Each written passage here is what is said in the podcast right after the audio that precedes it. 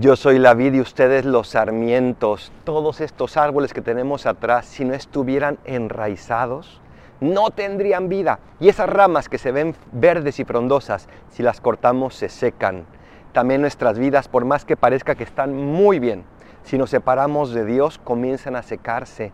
Nunca nos separemos de Cristo, porque Cristo es la vida para nosotros y Cristo quiere darnos todo lo que necesitamos para estar fuertes, frondosos y que demos fruto.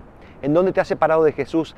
¿Cuál es aquella persona que no te ayuda a acercarte a Jesús? Ese acto o esa cosa, ese apego.